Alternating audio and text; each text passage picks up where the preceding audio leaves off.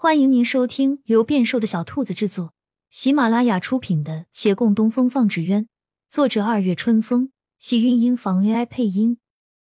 欢迎订阅，期待你的点评。第二百六十四集，这也很奇怪，他都留他几年了，怎么这出去找一找就没耐心了？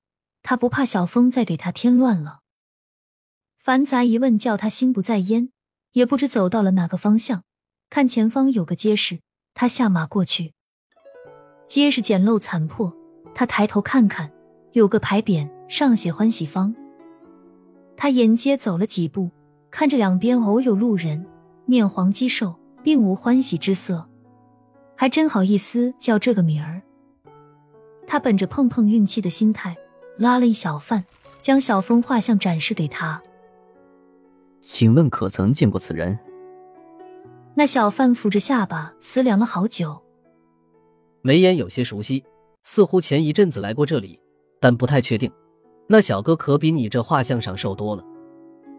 那这位小哥可曾向你们问过路？有问过啊，他说要去维远县的。孟寻收了画卷，眉头微蹙。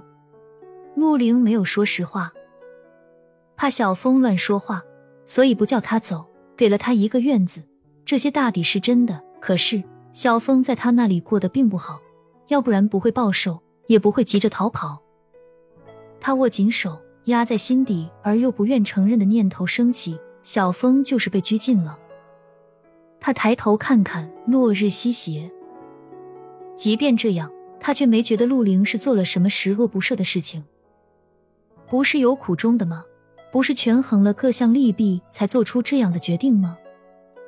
人的感情有亲疏远近，这叫他从最开始就站在了陆林的角度来看此事，这注定是不公平的，一定有人会被辜负。可他还是没有说服自己，真是该死！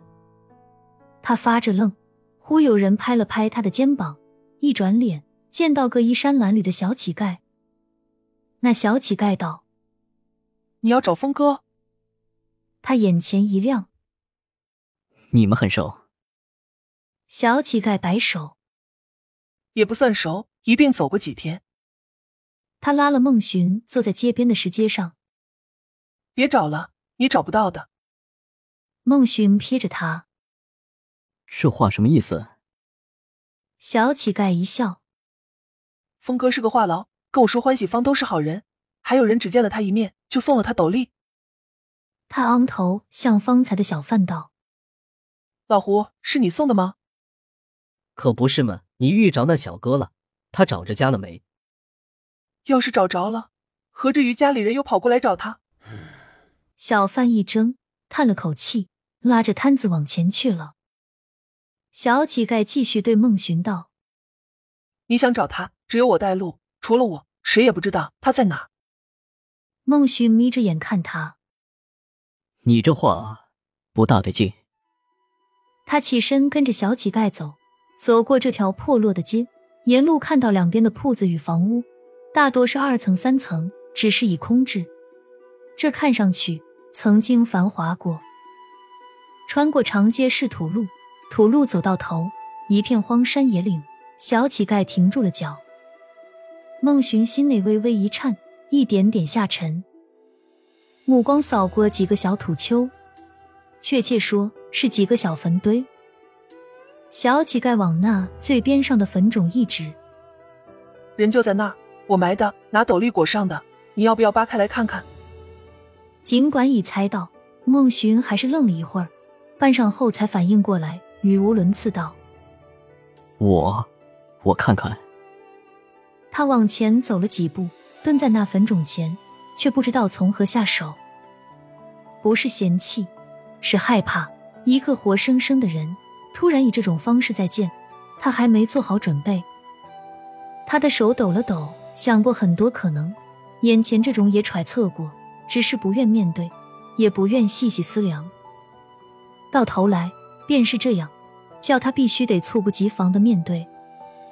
幸好来的是他，不是顾掌柜。他想，起码他还有机会叫顾掌柜慢慢的接受。小乞丐在耳边继续道：“扒出来后，你把他带回去。他一直想回家。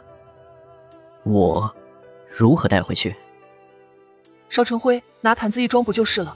人都死了，还管他有没有全尸啊？以前受瘟疫的时候，尸体不都是烧掉的？”